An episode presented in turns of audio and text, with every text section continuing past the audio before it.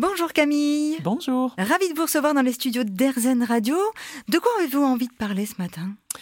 Eh bien, ce matin, j'ai croisé quelqu'un qui m'a redit être à sec, à sec d'émotions. Alors évidemment, faire de la gymnastique émotionnelle quand les émotions sont à sec, qu'il n'y a plus de sensations, pas d'émotions, c'est plus compliqué.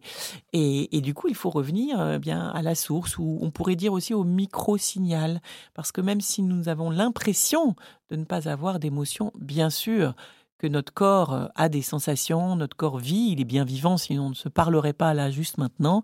Et à partir du moment où nous sommes vivants, nous avons forcément des micro-signaux, mais parfois tellement fins, tellement faibles, euh, tellement petits qu'on pourrait vite euh, les ignorer.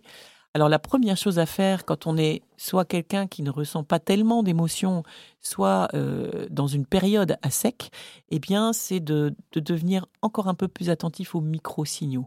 Et parfois, ce micro-signal peut être, je euh, je sais pas, un petit doigt qui se met à gigoter. Euh, c'est parfois pas grand-chose, juste une petite pointe, euh, petite pointe au cœur ou au ventre après une parole prononcée.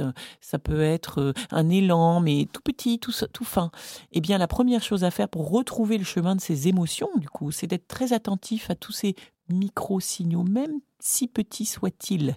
Voilà, pour pouvoir, euh, comme leur donner une petite caisse de résonance. Parce qu'à partir du moment où je le repère, alors je peux m'y arrêter, même parfois deux, trois secondes hein, maximum, mais c'est la petite caisse de résonance euh, dont a besoin notre sensation pour se dire ah j'ai une petite fenêtre là d'ouverture, je vais euh, je vais augmenter un peu le volume et c'est du coup là aussi euh, une, un chemin qui s'ouvre pour que l'émotion puisse à nouveau arriver jusqu'à notre conscience et puis l'étape d'après bah, du coup c'est de pouvoir non seulement la sentir à nouveau cette émotion mais du coup pouvoir la nommer la nommer le plus finement possible donc bienvenue aux micro-signaux.